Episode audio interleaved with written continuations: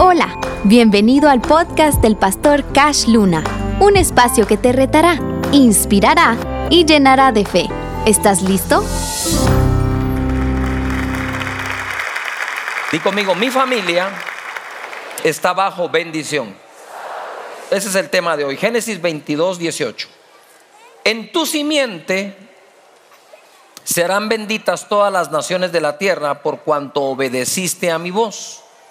Eso fue lo que Dios le dijo a Abraham después de haber subido el monte a sacrificar a Isaac como Dios lo había solicitado. Voy a regresar. Dios le habló a Abraham también y le dijo, en tu simiente, en ti, serán benditas todas las familias de la tierra. Ahora, quiero que pongan atención aquí a algo. Vamos a tratar de resolverlo. Cuando habla de en su simiente seremos benditas todas las familias, se refiere a su simiente el esperma reproductivo, porque no todos tenemos sangre que venga de Abraham. O se refiere a esa simiente que Dios le pidió que sacrificara en el monte. Cuando él sube al monte y lleva a Isaac para ser sacrificado, que todos sabemos que Dios jamás iba a permitir dicho sacrificio, cuando está a punto de sacrificarlo, Dios interviene y le dice, para, ya sé que me amas, ya sé que me obedeces. Y por eso te juro, Abraham, que te bendeciré con abundancia y te multiplicaré grandemente. Y cuando él para el sacrificio encuentra un carnero que es el que sacrifica, el que sacrifica. Ahora bien, el apóstol Pablo pone y, esclarece o pone en claro de qué simiente se trata en el libro de Gálatas capítulo 3 verso 16. Leo. Ahora bien, a Abraham fueron hechas las promesas y a su simiente. No dice a las simientes como si hablase de muchos, sino como de uno. Y a tu simiente, la cual es Cristo. Jesús. Nosotros somos bendecidos como familia en Cristo Jesús nuestro Señor. A ver, todos oremos y diga, vamos a ir haciendo oraciones hoy, que es importante. Di conmigo, Señor, gracias, porque en Jesús tu Hijo, el que fue sacrificado, mi familia es bendecida. Ahora bien, Debemos formar y educar a nuestra familia de tal manera que esto lo sepa. A veces nuestros hijos crecen bajo esa protección de Dios heredada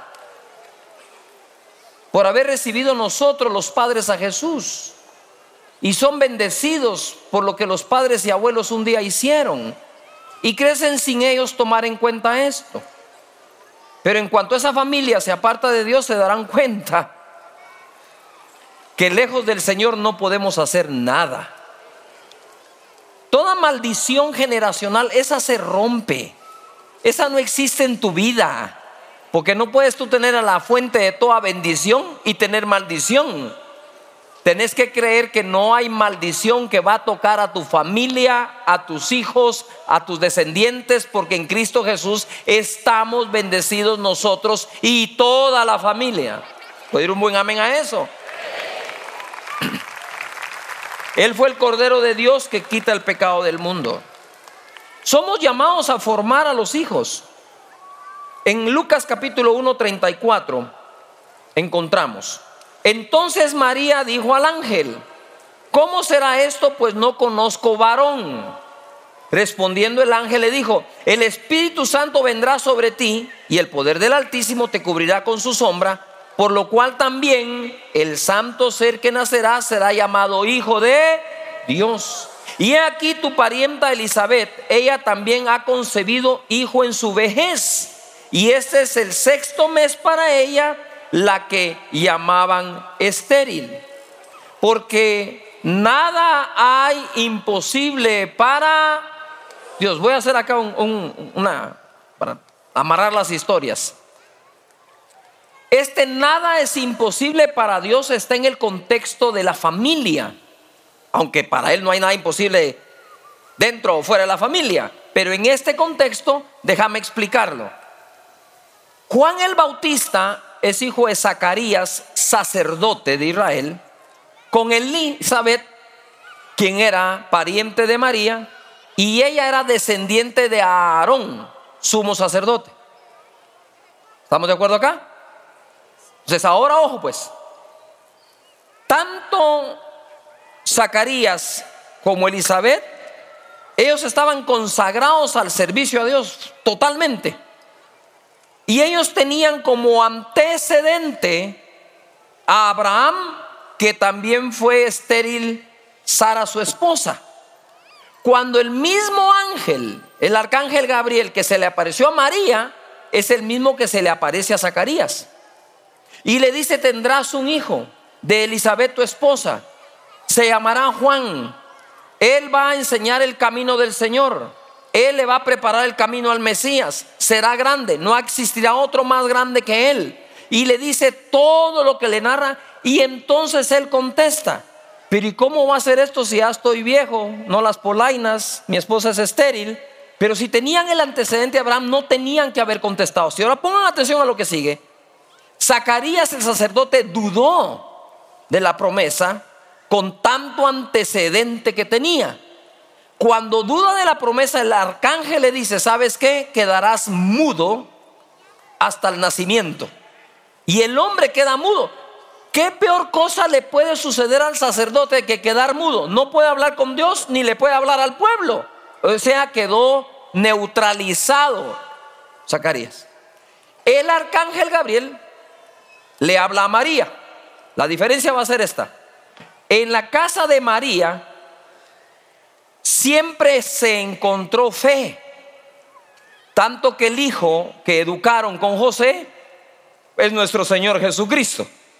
Pero en la casa de Elizabeth y de Zacarías, ten cuidado con lo que digo ahora, el hijo, Juan el Bautista, el más grande de los profetas, el que dijo, he ahí el Cordero de Dios que quita el pecado, el que dijo, yo no soy digno de desatar las correas de sus sandalias encorvado porque Él es más poderoso que yo, los va a bautizar en Espíritu Santo y fuego. El que dijo, el que me envió, me dijo así, cuando veas descender el Espíritu Santo sobre Él, Él es, esa es la señal. Él tenía todo esto y dudó.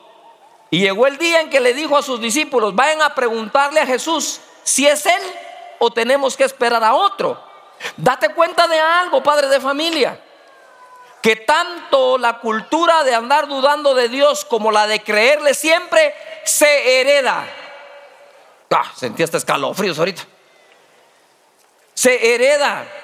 Si en tu casa va a haber duda de lo que Dios puede hacer, si en tu casa desayunas duda, almorzás duda, cenás duda, hablas duda, la serie que escoges de televisión es de dudas, no te extrañe que tus hijos vayan a dudar un día cuando más lo necesiten, porque Juan el Bautista, el día que dudó era cuando más necesitaba creer. Pero en la casa de José y María, si hablaba fe, y María dice que todas las cosas que se decían del niño las llevaba y las guardaba en su corazón siempre. ¿Qué más difícil? De creer que tu esposa estéril y el viejito pueden tener un hijo, hay algo más difícil. Creer que puedes tener un hijo sin conocer varón. no sabes con qué promesa que le crees a Dios va a empezar la vida de fe y confianza de toda tu familia. En esa cosa casi imposible que Dios te ha prometido y que has decidido creer junto con tu familia, ese es el detonante que se estaba esperando en tu casa para ver toda una generación levantarse creyendo y confiando en Dios siempre.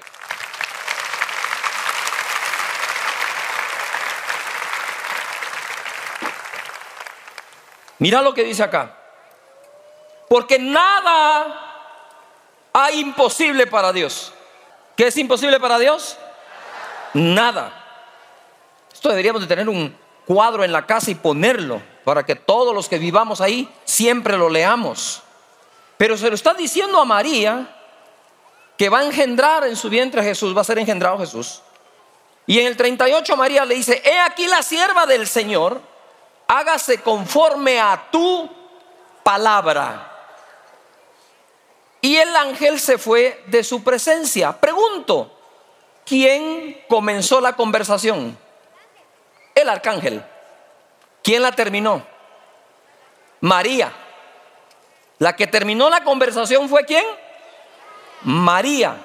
¿Quién terminó la conversación de Zacarías? El ángel. Pero aquí la termina María. Cuando María dice, que se haga conmigo, con esta sierva, la voluntad de Dios. ¿Cuál era la voluntad de Dios? Que fuera la madre de nuestro Señor Jesucristo y aceptar su responsabilidad de educarlo. Ah, es que qué lindo cuando engendramos a los niños. Pero una vez empiezan a crecer, papito lindo, esa onda es un dolor. Educarlos, nos hacen berrinches. ¿ah? De todo nos ofrecen, con tal de no ser educados. No dejes sin educación a tu hijo, es la peor maldición que le puedes dar a tu familia. Debe ser educado, debe ser formado. Pero mira, cuando oyó el ángel que se haga la voluntad en esta sierva, dijo, chao, y nos vemos. Trabajo hecho. Ya está hecho. Levanta las manos al Señor y di conmigo fuerte, yo soy llamado a formar a mis hijos. Joven que aún no tienes hijos, tenés el mismo llamado. Y mejor si aprendes desde ya, porque créeme que la cosa no es fácil. No es fácil, pero hay que hacerla. Mira cómo fueron educando a Jesús. Isaías 7:14, este les va a encantar. ¿Desde dónde empieza la formación de un hijo? Por tanto, el Señor mismo os dará señal. He aquí que la Virgen concebirá. Está hablando de lo mismo, ¿sí o no? Y dará a luz un qué? Hijo. Y amará su nombre Emanuel, que significa Dios con nosotros. Mira eso. Esta es la señal. La Virgen concebirá, va a dar a, a luz un hijo y le pondrán por nombre Emanuel, Dios entre nosotros. Verso que sigue inmediato, que usted dice, de verdad hay versos que yo digo, ¿qué hace este después del otro? No, no, no, no, no me, no me hacía clic hasta que uno, mira, voy a hacer aquí, antes de que lo lean. En la Biblia hay verdades que nosotros creemos, pero no aceptamos. Yo siempre lo he dicho, la mujer lee y dice, a mujer sujétese a su marido. Amén. Pero siempre no. O sea, esa es una verdad que no se acepta. Tenemos, tendrán sus razones, pero es mejor seguir lo que Dios ordena. 15. Ese niño llamado Emanuel, Dios con nosotros, comerá mantequilla y miel hasta que sepa desecharlo malo y escogerlo. ¿Sabes dónde empieza la formación de nuestros hijos? En la mesa. Cuando comemos, cuando hablamos, pero lo más interesante acá es esto. El niño tenía que comer qué? Mantequilla ahí hasta que deseche lo malo y tómelo. Pregunto, ¿qué creen que escogió? Lo bueno, ¿y qué era lo bueno? ¿La mantequilla o la miel? A ver. ¿Sabes dónde empieza la sabiduría? En saber escoger qué como.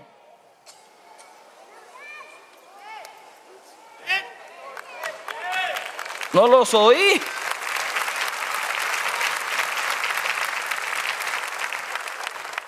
Entonces Jesús fue entrenado para ser sabio por María. María concibió, dio a luz al niño y le puso mantequilla y miel. El niño comía mantequilla, miel, mantequilla, y miel, hasta que dijo, no, no, no, no, no, no, no, no, no. Mantequilla no. Miel. Nosotros tenemos más de, ¿cuántos años? No, y el panito no te lo comes con miel, te lo comes con mantequilla. Lindo los sabios, ¿va? Nos pasa. Lo que quiero decir es que cuando acepta, por eso es que lo uní, cuando acepta María que se haga en esta sierva la voluntad del Señor de tener el hijo, lo acepta con toda la responsabilidad que conlleva tener uno. Pero aquellos que tienen a los hijos solo para jugar, divertirse, hacerle buchero, un bebé y toda la onda, pero no los forman, tienen un juguete humano. Y para juguete, te cuento, te va a salir muy caro.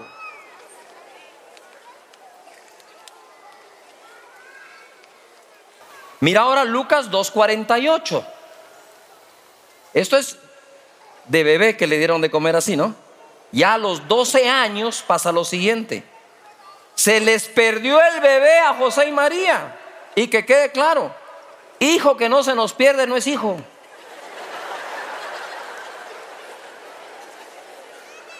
¿A cuántos de ustedes en algún momento se le perdió el niño? No sabían dónde está. Quiero ver la mano.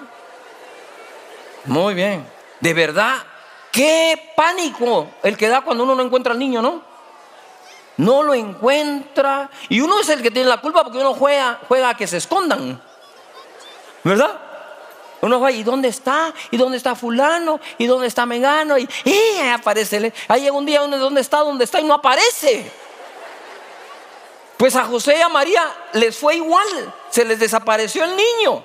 Y cuando al fin lo encuentran, dice, se sorprendieron y le dijo su madre, hijo, ¿por qué nos has hecho esto así?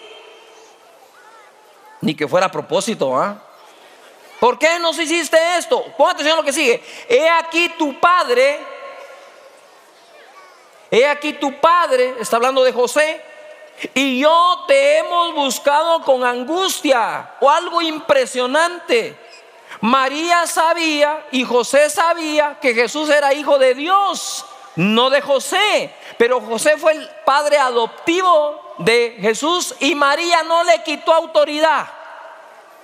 Le dijo, tu padre, tu padre, por adoptivo que sea, es tu padre. Pero mira, Jesús les contesta, ¿por qué me buscabais? ¿No sabíais que en los negocios de mi padre me es necesario estar? Y en ese momento creo que José volteó a María, dijo, esta no es la carpintería. María que ya lo sabe, no es hijo mío. Porque en este momento lo que hace Jesús es revelarle que él sabía quién era su padre, pero no por eso despreciaba a José como el suyo también. Jesús honró tanto a su padre terrenal, digamos, adoptivo, que trabajó como carpintero. Y honró siempre a su Padre celestial, que en las cosas de él tenía que estar en el templo. Nosotros honremos a nuestros padres de la tierra siempre, sirviéndolos acá en lo que a ellos les compete, pero tenemos que honrar a nuestro Padre Celestial poniéndonos a su servicio en el templo, como lo hacía Jesús también. Es importantísimo comprender eso. Aún Jesús necesitó una familia. Ahora quiero hablar algo. Nosotros tenemos que entre las cosas de educar, ya les enseñé ahí de que comía mantequilla y miel, pero también cuando somos niños o vamos creciendo, empezamos a nosotros a veces educamos de una forma equívoca a nuestros hijos, eh, dice que buscando el bien pareciera ser que, que el fin justifica los medios. Entonces cuando queremos que se van a dormir y que no hay modo que se duerman, empezamos, a a dormir que ahí viene el coco. Ahí viene el coco.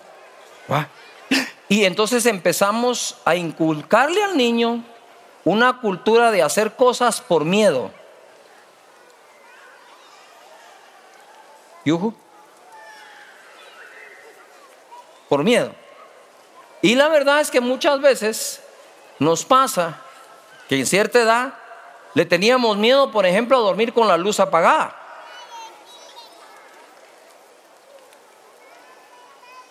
Pero cierto o no que a veces nos entra ese miedo a algo y desde niño se nos educa a veces para tener miedo en lugar de educarnos para no tenerlo. ¿Ya? Es que papá y mamá siento que hay viene un espanto, que venga el que se le pegue la gana, vos vas a dormir tranquilo, mijo. Porque Dios está aquí y tenés un ángel que te cuida y que te guarda. ¿Me estoy explicando? Nosotros tenemos que tener sumo cuidado con este tipo de educación que damos. En, en 2 Timoteo 1, va, aquí el apóstol Pablo va a hacer recapacitar a un joven. Mira la cultura familiar cómo es fuerte. Verso 3, doy gracias a Dios el cual sirvo desde mis mayores con limpia conciencia de que sin cesar me acuerdo de ti en mis oraciones noche y día. Así amaba Pablo a Timoteo. No había noche y no había día que no orara por él. Deseando verte al acordarme de tus lágrimas para llenarme de gozo. 5. Trayendo a la memoria, todo el mundo diga memoria hay cosas que tenemos que recordar, familia. Trayendo a la memoria la fe no fingida que hay en ti, la cual habitó primero en tu abuela Loida y en tu madre Eunice. Y estoy seguro que en ti también. Te aconsejo que avives el fuego del don de Dios que está en ti por la imposición de mis manos. Ojo acá. Pablo le está diciendo a Timoteo, Timoteo, tú has sido lleno del Espíritu Santo por la imposición de mis manos. Pero la fe no fingida que tú tienes no te la di yo. La fe no fingida que hay dentro de ti habitó primero. La primera persona de toda tu familia fue tu abuela Loida. Y tu abuela Loida siempre tuvo una fe no fingida la cual le enseñó a tu madre Unice, la cual te enseñaron a ti. Esa fe no fingida no se recibe por la impartición de los apóstoles e imposición de manos.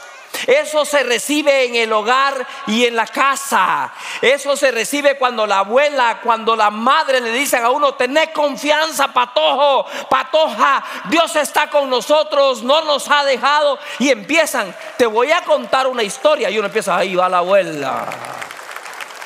Pero esas historias que nos cuentan, donde tuvieron que enfrentar muchas dificultades de pie creyéndole a Dios, luchando por ti, por tu familia, son las historias que vale la pena escuchar.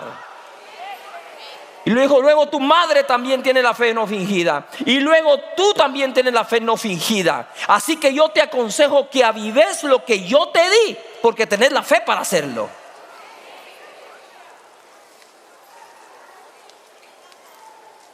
Porque no nos ha dado Dios espíritu de cobardía, Timoteo sino el espíritu que Dios nos ha dado es de poder, amor y dominio propio, que es el espíritu con el que actuó tu abuela y tu madre, y siendo mujeres, me preocupa que siendo tú un hombre no lo estés haciendo.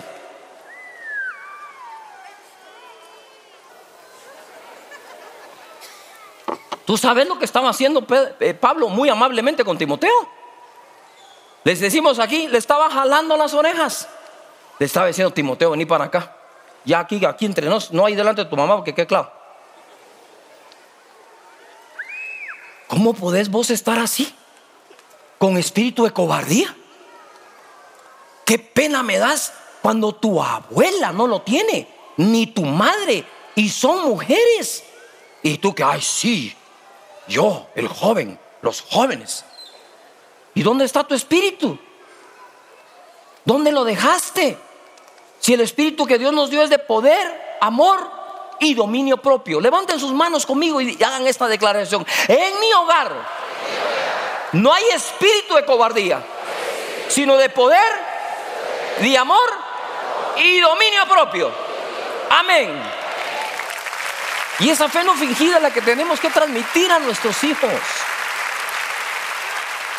Familia, la iglesia del Señor ha sido perseguida y será perseguida por todos los siglos de los siglos hasta que Jesús regrese.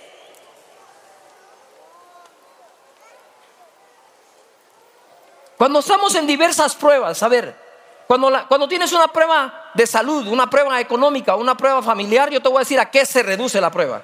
Todas esas son una sola prueba y una sola, la fe.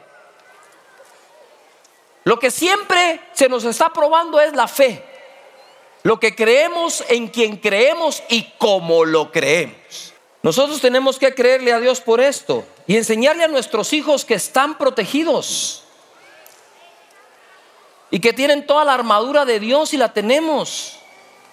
Dice Efesios 6:10, por lo demás, hermanos míos, fortaleceos en el Señor y en el poder de su fuerza, vestidos de toda la armadura de Dios para que podáis estar firmes contra las acechanzas del diablo, porque no tenemos lucha, ojo a eso, no tenemos lucha contra sangre y carne, sino contra principados, contra potestades, contra los gobernadores de las tinieblas de este siglo, contra huestes espirituales de maldad en las regiones celestes.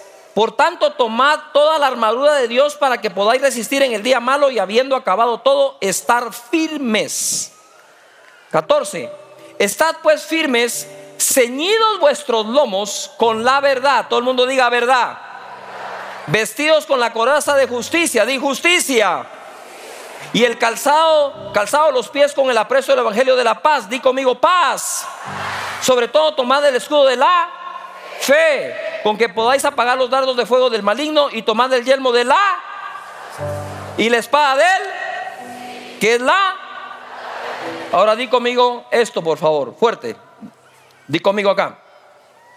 Verdad, justicia, paz, fe, salvación, palabra de Dios. Eso se aprende en casa.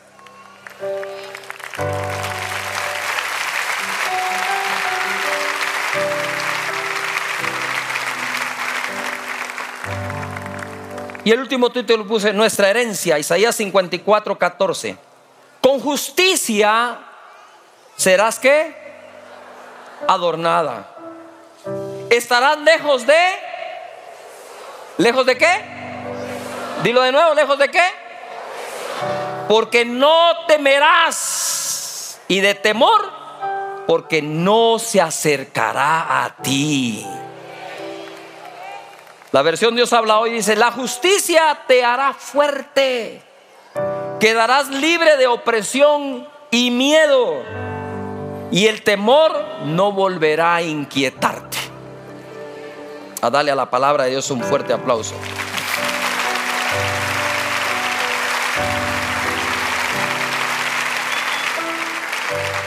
Y verso 17, ninguna arma forjada contra ti prosperará y condenarás toda lengua que se levanta contra ti en juicio. Esta es la herencia de los siervos de Jehová y la salvación de mí saldrá, dice el Señor. Amén. ¿Qué tal si levantas tus manos y conmigo? Mi familia está bajo bendición. Y en mi casa está el Espíritu de Dios, que es poder, amor y dominio propio. Amén. Gracias por escuchar el podcast del pastor Cash Luna. La palabra de Dios tiene el poder de transformar nuestra vida. Únete a nuestras redes sociales y recibe más mensajes que te ayudarán a crecer espiritualmente.